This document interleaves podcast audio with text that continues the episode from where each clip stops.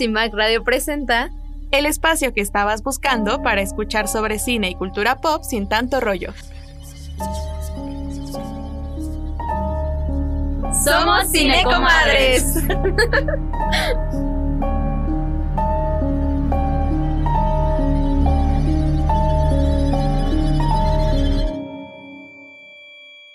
Buenos días a todas y a todos. ¿Cómo están esta mañana del 5 de octubre del 2023? Es un gusto para mí saludarles en el nuevo programa donde hablamos de cine y series sin tanto rollo, Cine Comadres. Hoy en cabina estamos Jessica Loher. Hola, buenos días. Y Sujei Moreno, o sea yo. Como les adelantamos la semana pasada, arrancamos con nuestro primer especial de terror por las festividades de Halloween y Día de Muertos. En el programa de hoy hablaremos de nuestras películas favoritas de terror. Jess, ¿por qué no comenzamos de una vez? ¿Recuerdas cuál fue la primera película de miedo que viste? Estoy casi segura que fue alguna de Freddy Krueger o El Aro. Ya ves que en los... Bueno, Freddy Krueger creo que es más de los noventas, pero El Aro es una onda dos milera. Sí, sí. Y siento que, bueno, ahí en lo personal, pues creo que éramos niñas. O sea, teníamos, ¿qué te gusta? ¿8 o 10 años? Bueno, tal vez tú un poquito menos. es la bebé del grupo. Pero pues es esos primeros acercamientos a las películas prohibidas, por así decirlo, para las infancias. Entonces, Freddy Krueger o El Aro, pero otras que sí recuerdo con más claridad que llegué a ver, no sé si de manera clandestina cuando mis papás iban a dormir, todas son mexicanas, Veneno para las hadas, Hasta el viento tiene miedo y la peor, y la peor en el mejor sentido, eh, El libro de piedra, no sé si ubicas esa última. No, el libro de piedra no me suena. O sea, todavía Veneno para las Hadas, eh, sí, sí lo ubico. Y lo que el viento se llevó, pero la última no. Bueno, esta última, el, esa película tiene el nombre porque hay una estatua de un niño con un libro en, en la casa donde esta niña vive. Y toda la película juegan como con esa ilusión de que esa estatua tiene una cosa magnética hacia la niña misteriosa. La recuerdo mucho porque hay una escena donde el tío de la niña va caminando, a, perdón, va conduciendo hacia la casa, o no sé hacia dónde, pero va en una carretera peligrosa y algo le lo obliga a voltear en el retrovisor o ver a través del retrovisor y ve a un niño ahí medio demoníaco atrás. Entonces, yo recuerdo que después de ver eso, como que ya me daba miedo ver en el retrovisor. Dije, voy a ver al niño este o una cosa ahí extraña. Y creo que es un elemento que normalmente usa, ¿no? Sí. Como el jugar con los espejos, con los reflejos de...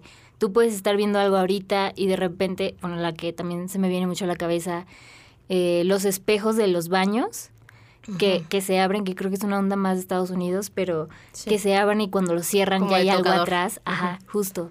Pues eso, eh, ese tipo de sustitos son los que se me quedaron por esa película. Y pues sí, ¿tú cuál, cuál fue la primera película de terror o la que más recuerdas? Pues es que o sea, no yo no ubico ver tantas películas de terror. Me acuerdo que de niña vi una que era como de La Llorona. Y no me acuerdo, hay miles de películas, cortometrajes de todo de La Llorona, ¿no? Pero no me acuerdo cuál era, la pasaron en el 5. Y me acuerdo que yo dije como, claro, la aguanto, ¿no? Tenía como 5 o 6 años, o sea, entonces fue horrible, no dormí toda la noche y, y ya entonces como que desde ahí siento que sí se me quedó cierta como espinita. Y ya de ahí, o sea, las películas que veía de niña como de terror eran como Van Helsing, la de Hugh Jackman, que ni es tan de terror, pero, o sea, como que es... Un intermedio, ciencia ficción terror, Exacto. ¿no? eh, y Monster House, o sea, que me, me encantaba Monster House, pero siempre, o sea, me acuerdo que mi papá me la ponía y era como de, no. O sea, yo o sea, pero te encantaba y te daba miedo al mismo tiempo. Sí, sí, sí. Ok, ok, ok. Y creo que esta, o sea, todas las que dijiste son buenas, pero Monster House no, o sea, la recuerdo mucho, pero creo que no llegué a conectar tanto, siento yo, por el doblaje. O sea, como mm, que no, creo que por la hermanita del protagonista, una niña chiquita, no sé si te acuerdas, como de colitas. Muy estereotipo niña exploradora de Estados Unidos. Incluso se parece a Masha, ¿no? O sea, Ajá, justo, justo. Pero creo que la vocecita es lo que me estresaba, entonces no, no conecté tanto, o también la nana me caía mal, el, el novio de la nana. Sí. Pero esa película, aunque creo que yo es para niños, sí daba mucho miedo, ¿no? Y también como el, tema detrás de todo lo visual eh, era muy serio, ¿no? El, el, bullying hacia la esposa del viejito que daba miedo en el vecindario. O sea, es una película que aunque es para niños, eh, hablaba de cosas bien densas. Sí, totalmente. O sea, incluso así como dice, se ven mucho los arquetipos y así. Pero pues sí, o sea, el trasfondo está muy feo. O sea, creo que a veces pasa mucho en las películas de terror. Digo, lo vemos más en otro, en otro género, pero pasa que se justifica de por qué es malo o por qué, ¿no? O sea, por ejemplo, un espíritu rara vez se justifica, pero hay películas de terror que sí es como que los humanizan de alguna forma, ¿no? Entonces creo que en Monster House justo se ve mucho esto. O sea, tanto la señora, que si no la han visto, no sé en dónde está, seguro está en Netflix, una onda así. Prime o algo así. Pero pues la señora podría decirse que es la antagonista de la película. Esto se nos revela pues ya hacia la última parte del segundo acto. Pero el, el coprotagonista, por así decirlo, es un viejito ermitaño que en la época de Halloween no le gusta que los niños se acerquen a su casa. Y es este señor como muy que no quiere que se le acerque nadie y es como el enemigo de los niños, ¿no? Este, lo que dice Suhei, como el estereotipo de viejito amargado y luego ya nos explican, no, mira, este... es que es así por esto, ¿no? O sea, Ajá, pero que tampoco era un personaje tan malo, no digo, ahorita... Incluso intentaba evitar que se acercaran al jardín para que no dañaran a los niños, todo esto. Exacto, y eso se nos revela un poquito después, pero siempre está esta eh, explicación de, hey, es malo, pero porque tiene este pasado oscuro. Exacto. Y eso es algo que se va a repetir en las otras películas de las que vamos a hablar el día de hoy. Las figuras que nos presentan como seres malignos siempre es porque tienen algo que los amarra a esta realidad o a este, ¿cómo decirlo? Esta dimensión, ¿no? Lo que decía Sohei de los fantasmas o los demonios, ¿no? Siempre hay algo que los hace quedarse en esta en el mundo de los humanos, de los vivos. Y siempre, algunas veces es bueno y algunas veces es malo, ¿no? Por ejemplo, ahorita se me viene a la cabeza otra, eh, que esta es animada también, El cadáver de la novia. Mm, sí, también me daba miedo, o sea... Claro, sí, yo también, no me acuerdo cómo es que llegué a esa, no la vi obviamente en cines ni nada, la vi como en un DVD pirata, perdón, pero tenía como 10 años y sí daba miedo, me acuerdo mucho que la escena donde nos explican cómo es que el cadáver de la novia surge, por así decirlo, da mucho miedo. Sí. Y ya de grande dices, es que esto es un feminicidio, ¿no? Insisto, como que hay veces que subestimamos las películas infantiles o contenidos en general y hablan de cosas bien oscuras que a lo mejor no es la intención de que los niños las reciban o chances sí como, hey, mira, hay este peligro, Sí. ¿no? Como ten cuidado. Pero sí, siempre están estos personajes que sí traen como una energía negativa. Digo, el cadáver de la novia traía eso, ¿no? Como que quería venganza. Y así son la mayoría de los, de los fantasmas. Tú nos traías una película que también seguramente marcó las infancias y la, la vida de varias personas, ¿no? Sí, o sea, creo que no podemos no recomendar los otros, donde sale Nicole Kidman. Este, digo, salió antes de que yo naciera incluso, pero, pero pues luego, o sea, a mi mamá le gustaba mucho, entonces me la ponía, bueno, no me la ponía, la ponía y yo la veía. Y este, y me acuerdo que se me hacía una excelente película porque decía, wow, el plot twist de los fantasmas, ¿no? O sea, de que quién es quien nos está corriendo de la casa o quién es quien nos hace esas cosas y en realidad es como, ¡Ah, ellos son. Sí, o sea, esa película igual eh, creo que salió 2004. 2001. 2001. Wow, eres muy bebé. creo que esas películas, al menos para muchas personas, estos éxitos de taquilla de Hollywood, pues se nos presentaban en tele abierta, ¿no? Y también recuerdo verla que la pasaban mucho en el 7. Sí, como que daba esta vibra de esta, esta familia, la esposa y sus hijos están sufriendo acoso de unos fantasmas. Y luego te das cuenta que no, la verdad nunca he leído o escuchado una entrevista de quien escribió ese guion, pero sí es muy interesante, ¿no? Porque, pues, sin querer, o a lo mejor sí no lo estoy viendo como tal, juega con la idea de que, pues, llevamos los seres humanos vivos, no sé, millones de años, creo, o esos son los dinosaurios, no sé. Pero, obviamente, en un mismo espacio pasan muchas personas que obviamente crecen, viven y mueren. Y si era su casa donde creció su familia, algo de ellos se queda ahí. Entonces llegan otras personas que sin saber el contexto de, de qué ha pasado ahí o quiénes han vivido ahí, sin pensar que existen los fantasmas o no, pero las energías de las personas, o sea, la energía es algo real. Y el hecho de que se quede ahí y que conviva, o sea, esa película, eh, obviamente el punto es asustar y generar esta tensión en la gente, pero sí está hablando también de que, pues, cuántas energías de personas no existen en un mismo espacio, ¿no? Entre vivos y Sí. muertos, o estas cosas que a veces suceden de que ves a alguien que sigue vivo, obviamente, pero que nunca estuvo en ese lugar, pero tú lo viste físicamente, o sea, es energía, ¿no? O, o tú lo Sí, llamas. sí, digo. un poco como sexto sentido también, ¿no? Exacto. Justo. eh, pero bueno, o sea, también eso, o sea, como que me hace ubicar, o sea, ¿qué le tengo más miedo? ¿A fantasmas o a otros seres vivientes, o sea, literal vivientes? ¿sabes? O sea, personas como yo, por ejemplo, tú me decías de, de la película de los extraños. ¿no? Entonces, o sea, ¿a ti qué te atemoriza más? Creo que el género de terror es perfecto para tocar esa pregunta, ¿no? Como eh, si nos vamos por la línea de que los fantasmas o los espíritus o demonios, lo que sea, existen, pues son, a menos que sean muy poderosos, no hay forma de que te hagan daño.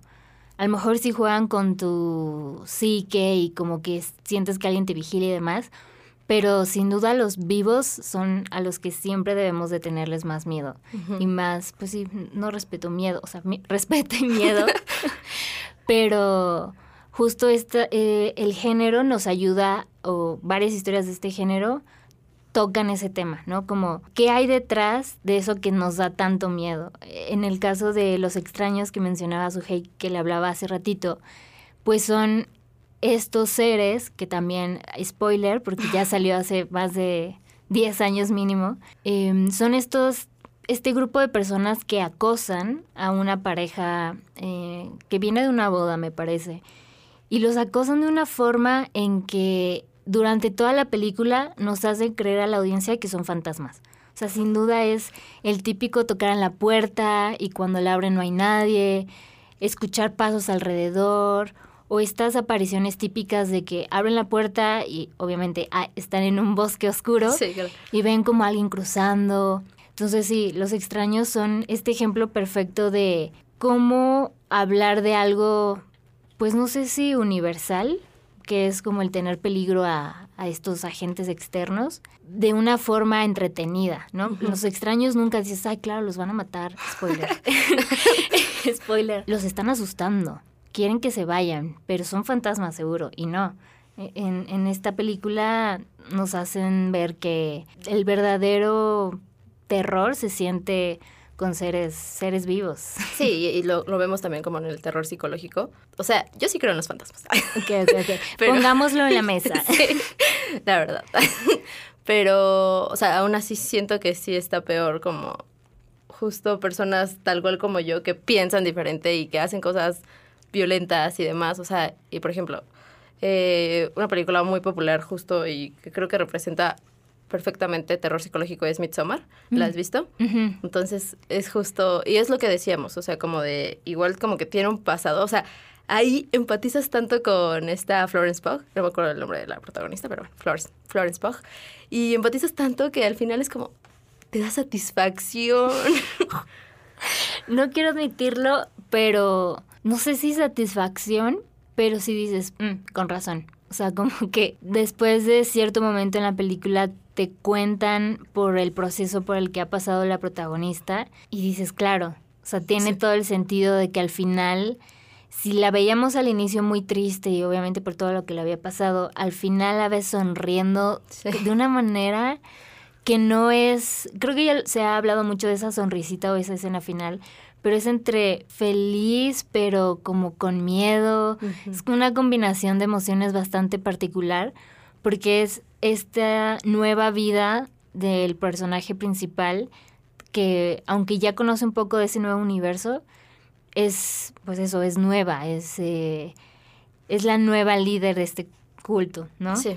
Entonces sí es una, una película bastante interesante porque justo juega con la psicología de la audiencia, pero también tiene los momentos clásicos de gore o de sustos o momentos súper, eh, pues no sé si random, pero cuando se empiezan a unir todas las chicas de, Sí. de la comunidad y Sí, sí, sí. es un momento obviamente catártico, pero también hay una cosa de, no sé si de terror hacia esto que está, se está cocinando, por así decirlo, ¿no? Porque creo que es de esos momentos donde se está uniendo y como que ella está siendo parte de la comunidad, pero no es una cosa de hermandad, sino una cosa ahí medio, mu- muy Sí, densa. como turbio, o sea, sí, muy, muy turbia. Sí, y sí, justo, o sea, esto me recuerda, hay un corto que vi igual de este Ari Aster, Mm, ya sé de cuál. el, la vergüenza. El de la familia. Totalmente, sí, ese, sí. Sí, que sí, pero súper turbio. Sí, o sea, y creo que esto sí es un poco menos como de espíritus y todo esto. O sea, literal, el cortometraje se llama em, The Strange Thing About the Johnson, ¿no? La vida extraña de los Johnson o la vida, no sé cómo está traducido, pero algo así.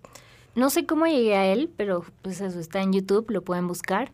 Va construyendo la tensión y las acciones de cada personaje de una manera en que te hace ir por varios, eh, varias líneas, ¿no? Como esto que estoy viendo y sintiendo va por el buen camino, Sí. o yo estoy exagerando y ya mi cabeza está llena de, de ideas que no van, va a ser otra cosa y al final la revelación, creo que eso es lo importante de las Sí. películas de terror, ¿no? Como la gran revelación. Sí. ¿Qué es eso que nos han estado mostrando como a cachitos durante la historia? Que nos daba tanto miedo es más grande de lo que creíamos o es este otra cosa distinta que creo que es la magia de, Sí. de cada uno de los creadores que nos revelen algo de una forma distinta ¿no? Sí, totalmente. Justo con esto quisiera recomendar como algunas películas que justo, por ejemplo, La Isla Siniestra, que también es como este tipo de plot twist. Ay, se me fue, se me fue. ah, entre los otros, más o menos, también como un poco de existente, inexistente, terror psicológico. ¿Qué pasa en realidad? ¿Qué no pasa? O sea, tú como espectador crees una cosa y al final pues te vuela la cabeza, ¿no? Y creo que esa es una magi- es la magia de también de las películas de terror. volvemos al mismo jugar con los elementos que ponen en la película.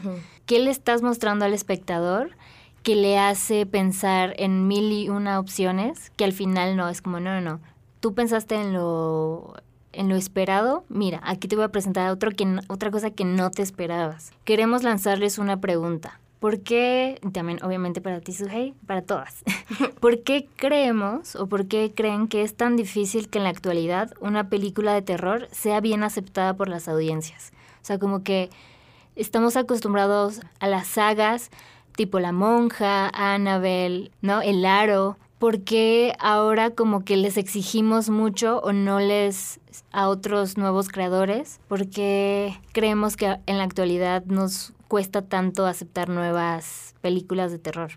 Yo creo que si somos, o sea, como espectadores somos más difíciles de asustar. Creo que porque ya hemos visto mucho y esperamos mucho, ¿no? O sea, al final, y la mayoría de las películas de la actualidad, no, no digo que todas, la verdad, no soy una súper fanática del terror, entonces no podría, no podría hablar tan objetivamente, pero creo que ya son muchos estereotipos, son cosas que hemos visto, ¿no? Son cosas que, o sea, tal cual es voy a voltear y ahí va a estar, ¿no? O crean ese suspenso para cuando abra la puerta del sótano, ahí va a estar, ¿no?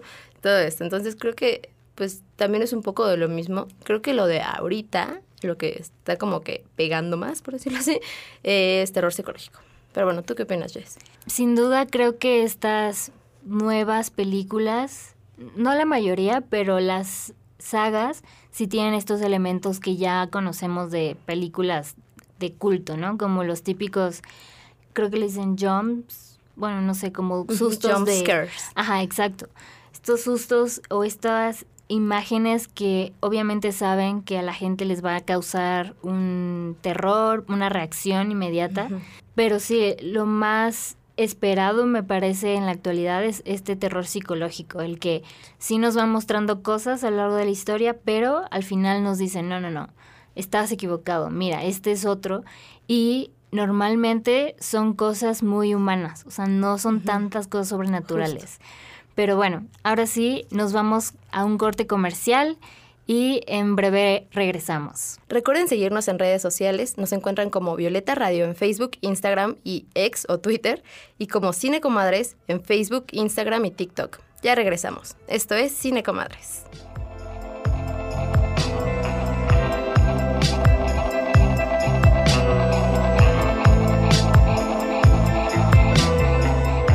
En CIMAC Radio queremos escucharte. Comunícate con nosotras al 55 60 60 55 71 55 60 60 55 71 y déjanos conocer tus opiniones sobre nuestra programación. CIMAC Radio, periodismo con perspectiva de género. Tus comadres favoritas ahora en redes. Búscanos como arroba cinecomadres en Facebook, Instagram y TikTok para formar parte de la conversación.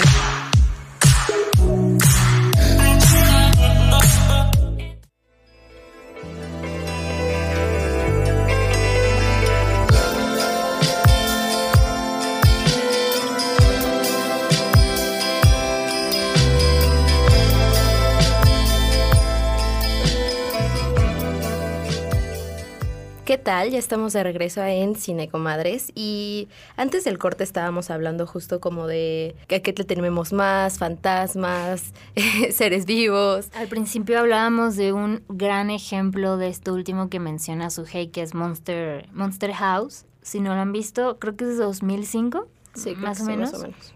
Está en HBO. Ah, perfecto. Eh, ahí la podrán ver.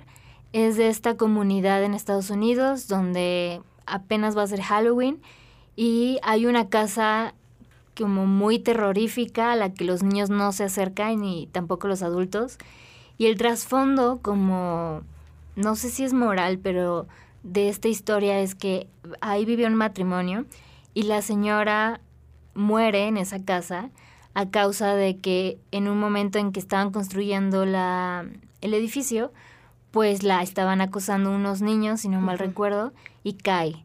Pero el espíritu de esta señora se queda en la construcción y no es como que sea un espíritu vengativo, pero sí está enojado porque pues no le tocaba como lo que Sí, siempre dicen, ¿no? Aparte ella era buena, o sea, según recuerdo, o sea, sí le plantean en la película como de, no es como que fuera grosera ni nada, o sea, literal se aprovechan de ella, o sea, literal es bullying puro. Sí, o sea, igual más detalles, ella y su esposo trabajaban en un circo y no sé, creo que ella es porque tenía sobrepeso o alguna de estas cosas de circo que siempre ponen como, wow, nunca Sí, hemos sí. visto esto y es como, es la cosa más normal. Pero a esta señora pues la trataban como esta criatura de circo. Como y- extraña y Ajá. diferente a nosotros, o sea, por favor. Exacto, y lo peor es que eran niños y entonces ella pues en su intento por defenderse cae y muere y volvemos a lo mismo, es un, o sea, la muerte mostrársela a los niños pues ya es fuerte, pero también como el bullying que estos niños mismos hacían y que causó que esta señora como su espíritu se tornara en algo oscuro, que obviamente espantaba a la demás comunidad, pues nos habla de que este género es muy rico por eso. O sea, es una cosa muy particular, pero que nos, nos toca ver a, todo, a todas las personas, ¿no? Como qué estamos haciendo como sociedad que en este caso unos niños acosan a una señora. Exacto. Y así con otros ejemplos. Por ejemplo, no sé si recuerdes el Cisne Negro Sí, sí, sí, sí. o Juego Macabro, la, la saga. y esa película en lo particular se me quedó mucho porque aunque es muy gore y pues sí es terror, ¿no? Terror sí, sí, sí, sí. psicológico, pues sí muestra a este hombre que, volvemos a lo mismo, spoiler. este programa está lleno de spoilers, lo, lo lamentamos. Sí, comadres spoilean. Exacto. Pues tiene cáncer, pero también tiene una onda ahí, este, un complejo de Dios, que cree que porque a él no le fue bien en la vida, tiene que vengar a todos los demás que hacen cosas malas o que atentan contra su propia vida. O sea, es muy denso. Obviamente esta no es una película de niños, pero aunque es de un género tan, no sé si menospreciado, pero un género como que, ah, sí da miedo, bye. No, no es tan importante, no habla de cosas importantes. Sí nos habla, al menos este tipo de películas como los seres humanos nos podemos volver monstruos Sí.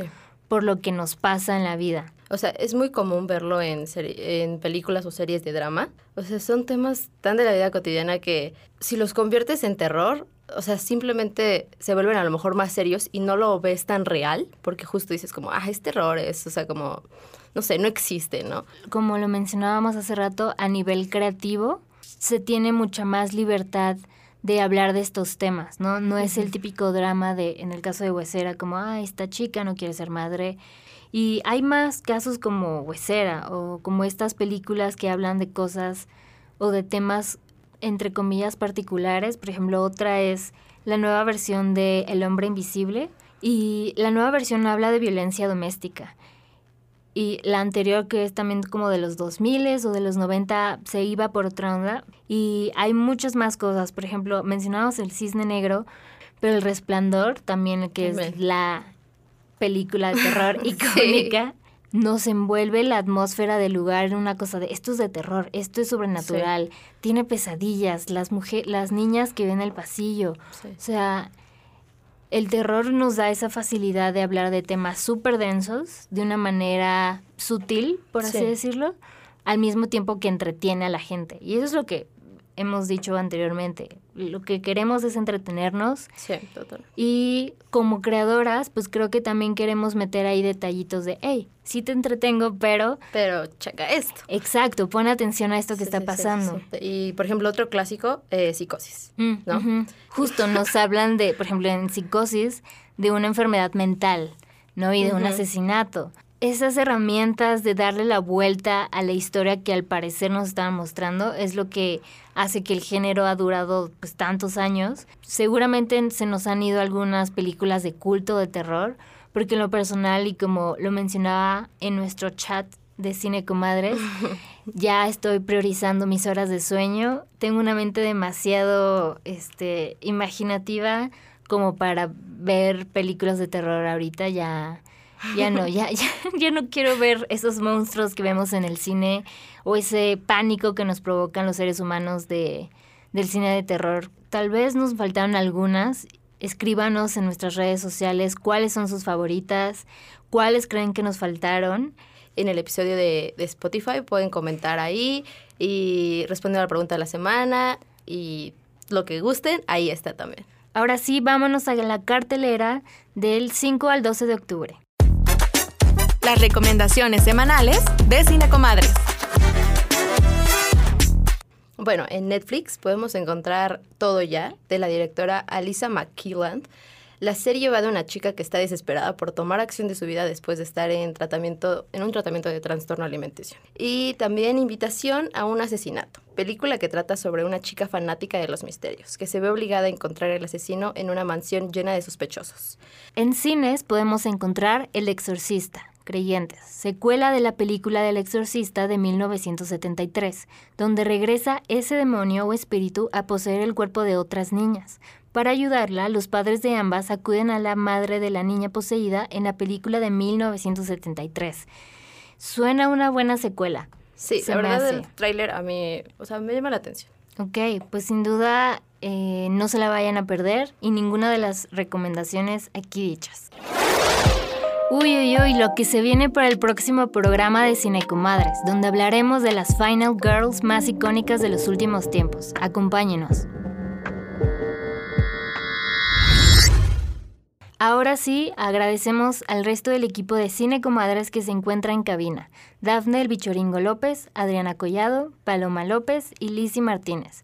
También agradecemos a las masters de CIMAC Radio, Lucero Zamora y Saraí Nicanor, quienes estuvieron a cargo de la mezcla. De este lado de los micrófonos, Jessica Loher y Sujei Moreno. Les damos las gracias y les invitamos a escucharnos el próximo jueves en punto de las once y media de la mañana en el 106.1 FM Violeta Radio. Que tengan un buen fin de semana. Esto fue Cine Comadres. CIMAC Radio presenta El espacio que estabas buscando para escuchar sobre cine y cultura pop sin tanto rollo. Somos Cinecomadres.